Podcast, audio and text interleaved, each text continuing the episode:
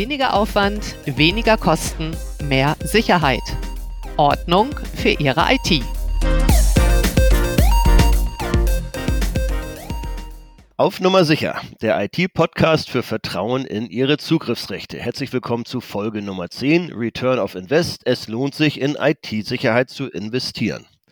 Die letzten beiden Folgen haben wir über unsere Caro Suite gesprochen in Folge 8 über die Funktion, die sie bietet, in Folge 9 mit der gesamten Cusatum Geschäftsführung über den Ausblick, was wir mit der Caro Suite in der Folge in zukünftig vorhaben.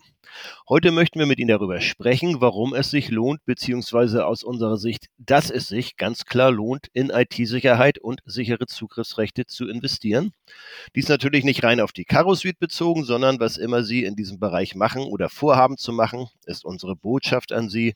Tun Sie es, Kümmern Sie sich darum, investieren Sie in Ihre IT-Sicherheit. Es lohnt sich. Hierzu, zu diesem Thema, sind wir heute wieder in unserer Standardbesetzung dabei. Unser Experte und Cusatum CSU Hallo Mike. Georg und unser lieber Georg Steffen, unser Kommunikationstrainer und Trainee für das Thema IT-Sicherheit. Halli, hallo. Ja, Mike, fangen wir doch mal ganz klar und deutlich einfach an. Return of Invest. Warum lohnt es sich denn in IT-Sicherheit bzw. sichere Zugriffsrechte zu investieren? Warum ist das ganz klar etwas, was wir 100% Ja, empfehlen? also wir haben, äh, oder beziehungsweise ich sage immer sehr gerne ein kleines Beispiel am, am Anfang. Zu Hause hat jeder, das Beispiel kennt jeder zu Hause, der eine Familie hat, der ein Kleinkind hat. Ähm, ich kann jedes Kind gerne auf die Herdplatte fassen lassen, damit es äh, einmal spürt, dass eine Herdplatte heiß sein kann. Oder ich sorge dafür, dass eben mit gesicherten Sachen äh, dafür, dass eben halt das Kind eben halt nicht mehr an die Herdplatte kommt, beziehungsweise eben halt auch nicht mehr auf die Herdplatte greifen kann. So, und damit erspare ich dem Kind auch sehr viel Schmerzen und äh, auch einen unnötigen Krankenha äh, Krankenhausaufenthalt. Ja, so, das ist im Privaten. Das heißt, die Kernbotschaft ist das proaktive Handeln oder das Mitdenken vorher oder wie kann ich das auf den Punkt Ja, bringen? oder beziehungsweise wir haben aus den Erfahrungen vieler, vieler, vieler, vieler Kunden im Prinzip gelernt, beziehungsweise auch, äh, wenn man sich fortbildet, das macht ja dann die IT-Administratoren, beziehungsweise auch die Chefs, die machen das ja auch, die bilden sich alle fort und können dann in dem Moment natürlich gerne oder mal auf die ganze Erfahrung der letzten 20, 30 Jahre zurückgreifen und dann einfach die Schutzmaßnahmen dann einfach äh, demzufolge etablieren. Ne? Äh, Ja. äh, Im, im, Im Sinne von proaktiv handeln, das habe ich jetzt ehrlich gesagt nicht ganz verstanden. Also die Erfahrung zu nutzen im Vorfeld oder hinterher Im Vorfeld. oder weil letztes Mal hattet ihr ja auch hattest im Vorfeld, weil du hattest ja auch letztes Mal gesagt, glaube ich, am Ende, ich glaube sogar du persönlich, da hatten wir ja euch drei alle dabei, dass es euch darum ging, dass ihr auch auch wichtig ist, dass man hinterher auch aufräumt, dass man das nicht vernachlässigt. Kann ich, also Erfahrung könnte ich ja auch hinterher anwenden. Dann sehe ich, es passiert was und das mache ich dann. Also ich würde gerne Mhm. nochmal klar rausarbeiten, wo der Unterschied ist. Wo ist jetzt quasi der Vorteil bei diesem proaktiven Arbeiten? Bei der Herdplatte haben wir es natürlich verstanden. Das macht Äh, Im natürlich Sinn. Sinne bei, Jetzt, wie ist die Herdplatte bezogen auf unser Thema? Vielleicht so. okay, die, die Herdplatte auf unser Thema. Ähm, genau, also es gibt genug Vorfälle, woran man im Prinzip lernen kann. Das heißt also, ich werde eine Firewall in der Regel installieren, ich werde genug Hardware-Geschichten äh, vor mein in, oder in meine DMZ, also in der demil demilitarisierten Zone, dann reinstellen, um im Prinzip Angreifern das Leben schon so von außen so schwer wie möglich zu machen. Ne? Ist und, und drinnen werde ich eben halt im Prinzip Sicherheitsmaßnahmen auch nochmal machen, dass eben halt jeder nur auf die Daten halt zugreifen sollte, auf die er wirklich Zugriff hat. Das sind so meine, oder das sind so die Standardsachen. Und da gibt's halt, wie gesagt, viele, viele Beispiele, dass man eben halt im Vorfeld schon genug Leute aussperren kann, die man im Prinzip nicht in sein System lassen möchte. So, und natürlich kann ich natürlich nachträglich was machen, aber gerade wenn es um Angreifer geht, die sind dann weg und haben die Daten mitgenommen. Und dann ist es meistens in der Regel zu spät, Dinge zu, aufzuräumen, beziehungsweise dann äh, noch nachzuvollziehen, wo er dann, wo die, die Angreifer auch wirklich alles zugegriffen haben. Da brauche ich halt also wirklich schon äh, Dinge, die aus dem täglichen Leben herausgekommen sind, wo andere eben halt schon Fehler gemacht haben, wie man das dann nachvollziehen kann. Beziehungsweise eben halt auch den Zugriff zu erschweren von außen, dass eben halt nicht jeder eben halt auf alles zugreifen darf. Stimmt, wenn man über Angreifer nachdenkt, die Daten mitnehmen, dann muss ich natürlich vorher handeln. Ich, wenn man natürlich nur so an die eigene Arbeitsorganisation denkt und äh, Effizienz des Systems und effizientes Arbeiten, dann kann man hier und da wahrscheinlich eher mal hinterher aufräumen. Ne? Aber wenn die Daten weg sind, sind sie natürlich weg. Vielleicht, vielleicht kannst du noch mal zwei Sätze zu DMZ, jetzt nicht lang, aber noch mal für die, die das nicht kennen, obwohl die meisten unserer Hörerinnen und Hörer das vermutlich kennen, im Gegensatz zu dir.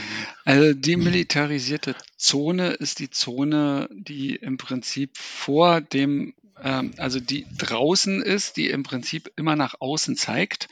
Und ähm, drinne ist dann sozusagen die Militärzone. Ne? So kann man das dann vielleicht hoffentlich einfacherweise erklären. Ja. Ach, sogar umgekehrt tatsächlich, wie ich mhm. jetzt dachte. Mhm. Also vielleicht ist es ja auch andersrum das heißt, und die Hörer werden uns dann nochmal darauf aufmerksam machen.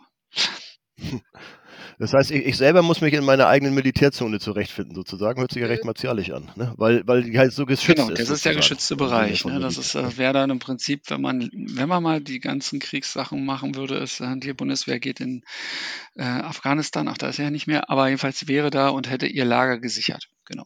Und alles außen draußen ist halt mhm. demilitarisiert. Vielleicht können wir auch, ja, vielleicht passt sogar dieses Bild mit dem Militär. Was nochmal noch mal auseinanderzuhalten, was ist denn jetzt das Wichtige bezüglich des Proaktiven, beim Militär vielleicht die Abschreckung und des, des hinterher Aufräumst, was auf Militärbeispiel natürlich nicht sehr nett ist, äh, auf Sicherheit bezogen. Was kann ich proaktiv machen und was kann ich hinterher äh, dann auch mal aufräumen? Wo ist es okay sozusagen? Oder was gehört dazu zum Alltag? Weil das muss ich ja auch machen regelmäßig. Genau, also ähm, die Aufräumen, also wie gesagt, ich, ich versuche erstmal so viele Tore wie möglich zu schließen. Das heißt, dass nicht jeder reinkommt in mein Lager oder beziehungsweise in meine Firma reinkommt, ähm, der im Prinzip mal einen offenen Port entdeckt hat oder so. Ne? Also ich versuche so viel Ports wie möglich letztendlich äh, in meine Firma hinein zu, zu schließen. Dass also wirklich die Wege in meine Firma alle geregelt sind, dass ich die überwachen kann, ähm, so wie es im Prinzip auch im Militärlager ist. Ja, das heißt also, da kommt auch nicht jeder rein, aber auch ein Ausweis, der, da muss auch vorher festgestellt werden, äh, der muss sich auch vorher anmelden in der Regel und und und. Dann komme ich erst rein. So. Und drinnen ist es natürlich schon so, da habe ich ganz viele Wege, da habe ich Häuser, da habe ich Zugänge. Und da ist es schon so, dass ich natürlich äh, auch hier versuche, natürlich immer nur den Leuten den Zugriff zu geben, den, den sie benötigen. Ne? Nicht jeder muss in die Waffenkammer, nicht jeder muss ähm, ins in Trainingszentrum oder oder oder, sondern ähm, ne, manche sind halt dafür zuständig, manche sind halt nur Köche, nur in Anführungsstrichen, ne, sondern es auch fürs leibliche Wohl muss es auch gesorgt werden. So, und dann brauchen die aber keinen Zutritt zur Waffenkammer. So, was kann ich jetzt dagegen tun, wenn jetzt, ähm, oder beziehungsweise was kann natürlich passieren? Das ist das tägliche Doing. Ähm, jemand hat, äh, wechselt von einer ja, Abteilung zur nächsten Abteilung und hat dann nimmt im Prinzip seine alten Zugriffsrechte letztendlich mit. Und äh, da muss ich natürlich schon dafür sorgen, dass ich im Nachhinein schaue, ist der denn überhaupt noch dafür zuständig? Das kann ich dann im Nachhinein nochmal machen, äh, muss aber natürlich gucken, dass derjenige dann nicht mehr in die Waffenkammer gegangen ist seitdem. Ne? Dafür muss ich schon Sorge tragen. Aber ich, natürlich vertraue ich meinen Mitarbeitern, wenn er sagt, er ist jetzt ein Koch, dass er dann nicht mehr zur Waffenkammer rennt. Ja, so, so als Beispiel. Und das, ähm, ja, vertraut man da grundsätzlich? Also es gibt ja auch viele interne Angriffe. Es ist immer so, so, so, so, eine schwierige Sache, wo man vertraut und wo man auch intern Schutzmaßnahmen aufstellt, oder? Das muss man wahrscheinlich auch klar ansprechen, weil nur Vertrauen kann man ja wahrscheinlich nicht äh, dann wird es wahrscheinlich intern auch schwierig mit den Angriffen, aber einfach auch gar nicht, man muss gar nicht vertrauen, ist auch ein bisschen viel, ne, nach intern. Wie, wie geht man dann damit ja, um überhaupt? Ja, es ist tatsächlich Firmenkultur. Ne? Das ist halt, äh, wenn die Firma an sich Mitarbeiter hat, denen sie zu 100 Prozent vertraut, dann brauche ich äh, so eine Sachen letztendlich nur sporadisch nacharbeiten, damit ich im Prinzip auch eben halt wieder meine ISO-Geschichten halt habe, BSI-Schutz und, äh, und so weiter. Ne? Äh, wenn ich es wirklich vertraue. Das liegt natürlich wirklich stark an der Kultur, die Chefs, wie vertraue ich mir, ist überhaupt schon Vorfall da gewesen. Ne? Das heißt also, da, da kommt es ja auch wieder an den Erfahrungen her. Hatten die jemals schon Vorfall, dann funktioniert das natürlich immer ein bisschen anders, als wenn sie noch nie einen Vorfall hatten und gar nicht wissen, was eigentlich damit betroffen werden kann oder betroffen sein kann. Das ist wahrscheinlich dann auch schwieriger anzusprechen schon. Ne? Also wenn Vorfall da war, dann genau. ist es quasi auf dem Tisch und sonst ist es unterm Tisch. Da könnte ich mir vorstellen, reagieren auch einige schon empfindlich, wenn man überhaupt intern das anzweifelt. Ja, Aber man, die Erfahrung zeigt ja, je größer das Unternehmen ist, desto schwieriger wird das damit einfach Das ist richtig. Ähm, wir haben leider doch die ein oder anderen Firmen, wo eben halt schon einiges passiert ist, auch intern. Und ähm, da ist das halt immer so, dass gerade in der IT-Abteilung ist es so, dass die Leute sich oft absichern müssen, dass sie nicht die in ihren Waren die Daten verschoben, die, die falsche Berechtigung gesetzt haben oder, oder, oder, sondern dass das im Prinzip aus dem Prozess herausgekommen ist, dass dann eben halt entweder die Mitarbeiter selber es waren, also die Chefs, die Dateneigentümer, dass sie äh, zum Beispiel die, diese Berechtigung oder die Fehlberechtigung gemacht haben und und und äh, oder eben halt auch sogar noch drüber hinweg andere Leute dann die Berechtigung vergeben haben. Ja, also zum Beispiel, nehmen wir mal wieder dieses Beispiel mit dem Zutritt für so ein Militärgelände. Irgendeiner stellt dann eben halt dann doch mal eine Karte aus für jemanden, der dann da auf das Gelände darf. Ne? Und das, diese, dieser Prozess gibt es dann eigentlich nicht her, dass dann man nachvollziehen kann, wer es gewesen ist. Ne?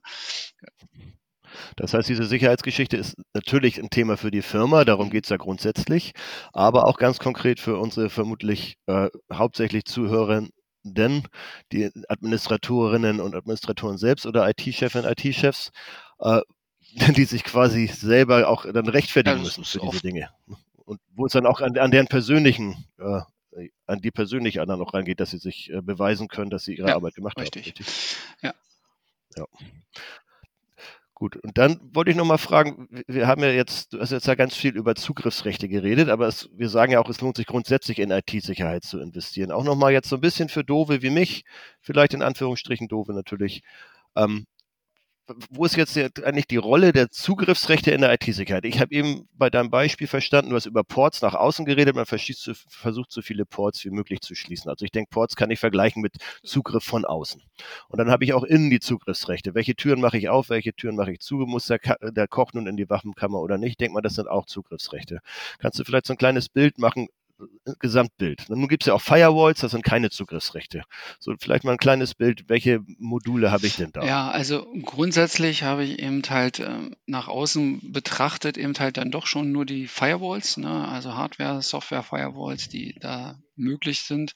Dann gibt es äh, sicherlich noch viele andere kleine Sachen, die im Netzwerk eine Rolle spielen, zum Beispiel ähm, Verteilung, ob ich virtuelle Netzwerke habe, äh, Load Balancer und wie sie alle heißen, die ganzen Geschichten, die vorne dran sind, die, die im Prinzip, bevor ich reinkomme, dann auch noch die, die da Sachen kontrollieren. Ja, ähm, und da lohnt sich das definitiv immer in die richtigen Sachen einzuinvestieren. Zum Beispiel auch Virenscanner gehören dazu in die IT-Sicherheit. Ähm, dann ganz normale ähm, Monitoring-Systeme, wo läuft der Traffic hin, wo läuft der Traffic raus, ne? Also, also wirklich den Traffic überprüfen, wo der hinläuft, ne, in den ganzen Geschichten.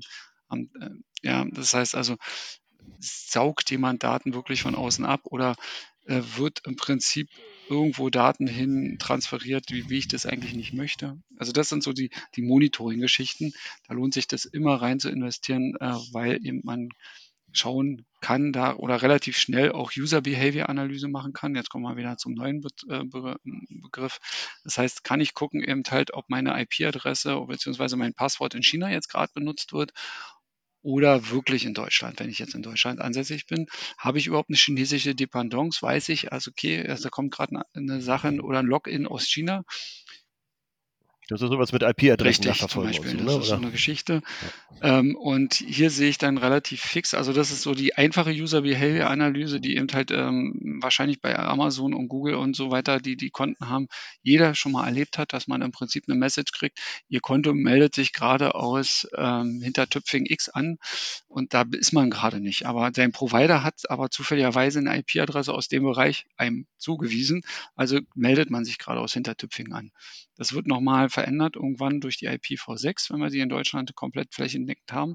Dann kriegt jeder seine eigene IP-Adresse und dann weiß er, dass er derjenige ist.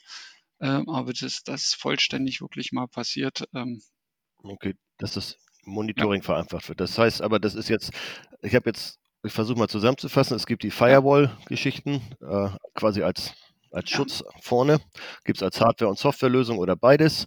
Und da gibt es im Monitoring-Bereich, habe ich gerade gelernt, viele verschiedene Dinge. Von einfacher bis komplizierter, zum Beispiel User Behavior kann man wahrscheinlich beliebig mhm. komplex machen. Ist wahrscheinlich Und dann ist der dritte Bereich sind dann wahrscheinlich die Zugriffsrechte. Ach, da gibt es bestimmt noch mehr? noch mehr. Wir beschäftigen uns aber mit den Dingen so. in, der, in der Regel und das sind unsere, unsere drei Themen dann am Ende, mhm. wobei unser Lieblingsthema natürlich die Zugriffsrechte sind. Ja. Ähm, mhm. Aber ihr habt schon gesamt, wir haben schon eine Gesamtberatung, zumindest für diese drei Dinge, Firewall, Monitoring, Zugriffsrechte. Ja, und, ja wobei oder? ich wirklich unseren Fokus lege auf Zugriffsrechte. Weil die aus unserer Sicht auch, wir haben einmal behauptet, mindestens 50 Prozent, wo wir sehr konservativ geschätzt haben, weil es sich nicht so recht belegen lässt, aber in der Grundidee wahrscheinlich deutlich mehr als 50 Prozent der Sicherheitsaktionen. Äh, ja, Möglichkeiten, Kontrolle ausmachen. Ja, also wenn erstmal einer drin ist durch die Firewall, ne, wie auch immer er sich reingehackt hat, also hängt es natürlich dann da ganz stark ab, wie er sich durch, durch Social Engineering, welches Passwort er sich da ergattert hat. Ne? Ähm, wenn er sich da jetzt äh, von der Sekretärin, der Geschäftsführerin das Passwort ergattert hat und dann, dann durch die Firewall und durch die ganzen Regeln reinkommt, ähm, vielleicht sogar noch die Laptop der Firma äh, stibitzt hat, sage ich mal, dann ist ganz, ganz entscheidend, worauf hat denn die junge Dame wirklich oder junge Herr dann wirklich äh, Zugriff nachher. Ne? Und äh, da, da kommt es dann auch wirklich dann darauf an. Ne? Ähm, hat sie überall Zugriff, dann kann ich alle Daten absaugen. Hat sie nur auf eine, ein paar wenige Daten Zugriff, ähm, dann sind das halt nur die gefährdeten Daten. Und das kann ich dann auch wesentlich leichter auswerten und auch der Staatsanwaltschaft geben, dass ich sage hier, äh, die Dame hatte auf XYZ Zugriff. Das sind die Daten, die gegebenenfalls abgeflossen sind ja, und dann kann ich dann daraufhin auch äh, dann meine Maßnahmen eben halt ergreifen. Ne? Muss ich hinterher rennen oder sind die Sachen überhaupt auch ne, nach DSGVO auch meldepflichtig? Das wäre nämlich das nächste. Und, und, und. Ja. Mhm. Ja. Ich habe ich habe jetzt noch ein Stichwort, da überlege ich aber, ob wir das, also ein wichtiges Stichwort, ich würde gerne, dass wir gleich auch mal über ein paar Zahlen noch reden, weil wir sagen ja Return of Invest heißt die Folge, wir auch nochmal sagen, so abschließend ein paar Beispielzahlen, was könnte denn das bedeuten aus unserer Sicht? Davor hätte ich noch ein wichtiges Stichwort von wegen, das geht auch wieder nochmal ein bisschen tiefer in Richtung proaktiv und hinterher aufräumen, Fundamente legen oder hinterher dann hinterher erst aktiv werden und so. Ich könnte mir vorstellen, aktuell, dass wir vielleicht nochmal eine ganze Folge draus machen, dass wir dann nochmal genau gucken, was sind denn so Strategien? Vielleicht nennen wir sie äh, Zugriffsstrategien. Und das würde ich jetzt vielleicht dann verschieben, wenn das okay für dich ist. Es sei denn, du willst dann noch drei Sätze zu sagen. Und dann würde ich gerne, dass wir nochmal vielleicht über ein paar Zahlen reden. Ja, äh, gerne. Wir können das gerne verschieben. Vielleicht nur nochmal so viel. Also vergleicht das jetzt auch äh, öfter nochmal mit diesen ne, was ist die Firewall? Also ich will so viel Löcher und Türen stopfen, wie ich kann, ne, bevor irgendeiner mein Gelände betritt. Und äh, darin sollte ich auf jeden Fall investieren. Ne, be bevor ich dann noch gucke, wie ich die interner zusammen, äh, wie ich die interner im Prinzip am Ende des Tages auch nochmal absichere. Das heißt, Firewall-Investment wäre quasi Nummer eins. Äh, Firewall- und Virenscanner-Geschichten würde ich immer ja. reinlegen. Ransomware ja. ist ja auch noch wieder so ein Thema, was wir auf jeden Fall nochmal äh, stundenlang diskutieren könnten. Ähm, was ist da gut, was ist da schlecht, warum sind Zugriffsrechte auch im Ransomware wichtig? Ähm, ne?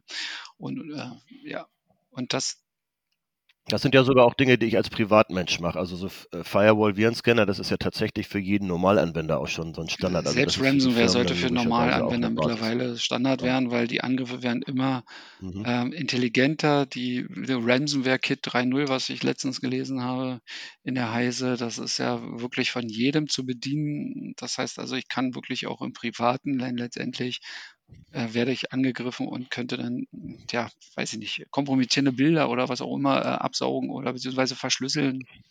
Sag, sagst du vielleicht nochmal in drei Sätzen einfach, was ja, Ransomware grundsätzlich, wenn es dann aktiv ist, äh, nimmt sich jede Datei eines bestimmten Types, in der Regel dann ähm, haben, sie, haben sie dann die ganzen Dokumente und, und PDF-Dateien und äh, verschlüsselt dann in, in der Regel diese Dateien nochmal mit einem von eigenem Passwort. Ähm, also es ist jetzt nicht noch ein zusätzlicher Virus, sondern die verschlüsseln die einfach nur, so dass man selber nicht mehr rankommt und sich die Daten angucken kann und äh, dass man dann im Prinzip, ähm, ja, da ist man dann blank. Ne? Kann man sich nur angucken auf dem eigenen Rechner, weil der, der Schlüssel hat. Und wenn es dann rausholt, genau, also die sind verschlüsselt und nur derjenige, der den Schlüssel äh, hat, äh, zum Entschlüsseln kann sich die Daten dann anschauen.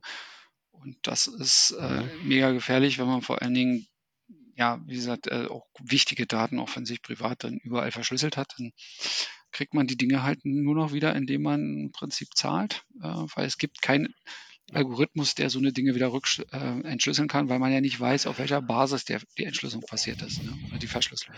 Gut, das geht jetzt so ein bisschen in Privat. Halt die Antwort bitte kurz, aber ich frage jetzt trotzdem mal. Das heißt, es geht weniger darum, dass ich mir Ransomware besorge, um meine Dinge zu verschlüsseln, damit sie sicher sind, sondern es, ist, es geht Richtig. eher um die Angriffe umgekehrt, dass Richtig. die von außen verschlüsselt Richtig. werden durch die Ransomware. Und davor sollte ich mich schützen, dass von außen diese Angriffe nicht kommen. Und auch hier äh, gilt wieder, wenn du selber überall Zugriff hast, als, als Person, ne, als Georg, dann wird deine, deine kompletten Festplatten eben halt verschlüsselt. Ja, dann ist alles, was, worauf du Zugriff hast, auch verschlüsselt. Mhm.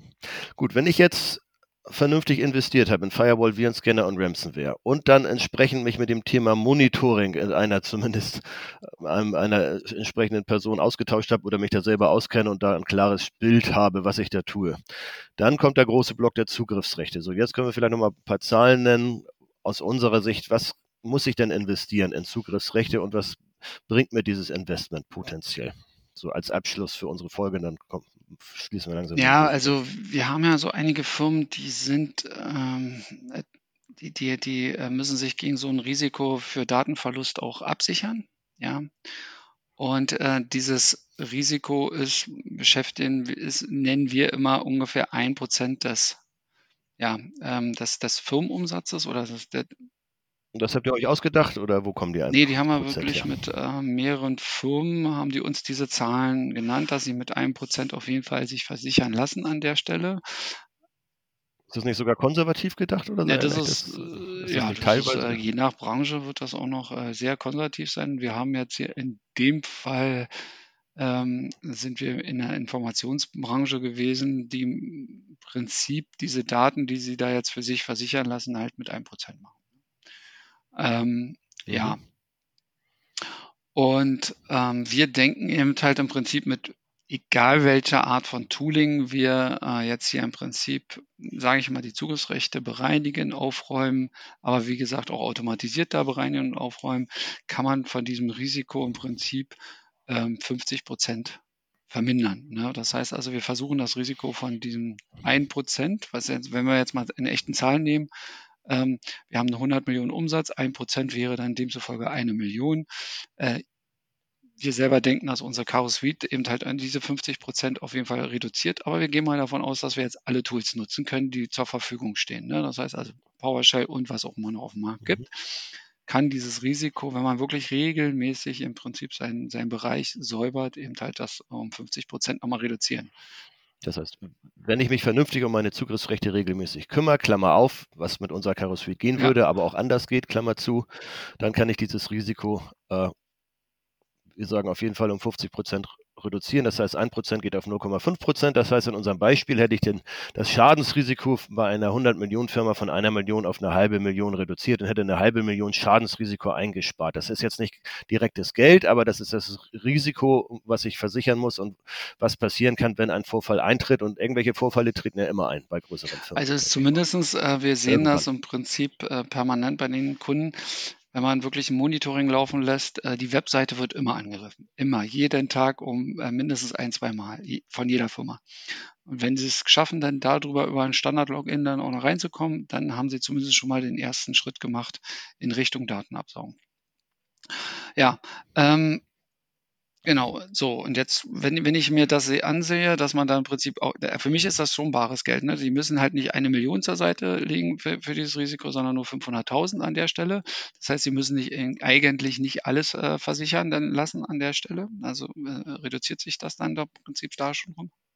Also 500.000 beiseite legen wäre die Alternative zu 500.000 versichern mit, mit weniger Geldern, aber wo man dann regelmäßig Versicher Versicherung hat, die wahrscheinlich auch teuer wäre. Ne? Wird denn das versichert in der Regel oder wird das zur Seite gelegt? Tja, das ist, das ähm, also in der Regel wird das nicht zur Seite gelegt, deswegen ist das ja immer ein Problem, wenn dann ein, eine Sache passiert, dass die dass das Geld dann irgendwo äh, anders hergeholt werden muss. Herkommen muss. Also, also es wird nicht versichert und nicht zur Seite gelegt und muss dann Richtig. irgendwo hergeholt werden. Ja, das, das, ist der Alltag. Alltag. Genau. Also mindestens bei einigen Firmen, nicht, nicht bei allen. Also bei, man, bei den Firmen, wo wir diese Sachen wirklich berechnet haben, da würde das zur Seite gelegt werden. Ähm, und diese mhm. Einsparungen selber, die man da macht, die gehen dann direkt schon wieder in die Investition für genau diese Geschichten von außen und von innen schützen. Ne? Gut, und wenn man das jetzt proaktiv verhindern wollte und investieren würde, jetzt sind wir wieder so ein bisschen natürlich bei unserer Caro Suite, aber auch vielleicht auch auf andere Tools bezogen. Grundsätzlich, was würde es denn kosten, wenn ich da investiere, um das zu Ja, verhindern? also wir rechnen da auch mega konservativ an der Stelle. Wir denken gerade bei diesem Beispiel mit diesen, diesen 100 Millionen und so weiter, dass wir da jährliche Aufräumkosten von mindestens 20.000 Euro haben, ne? also gegenüber diesen ähm, 500.000.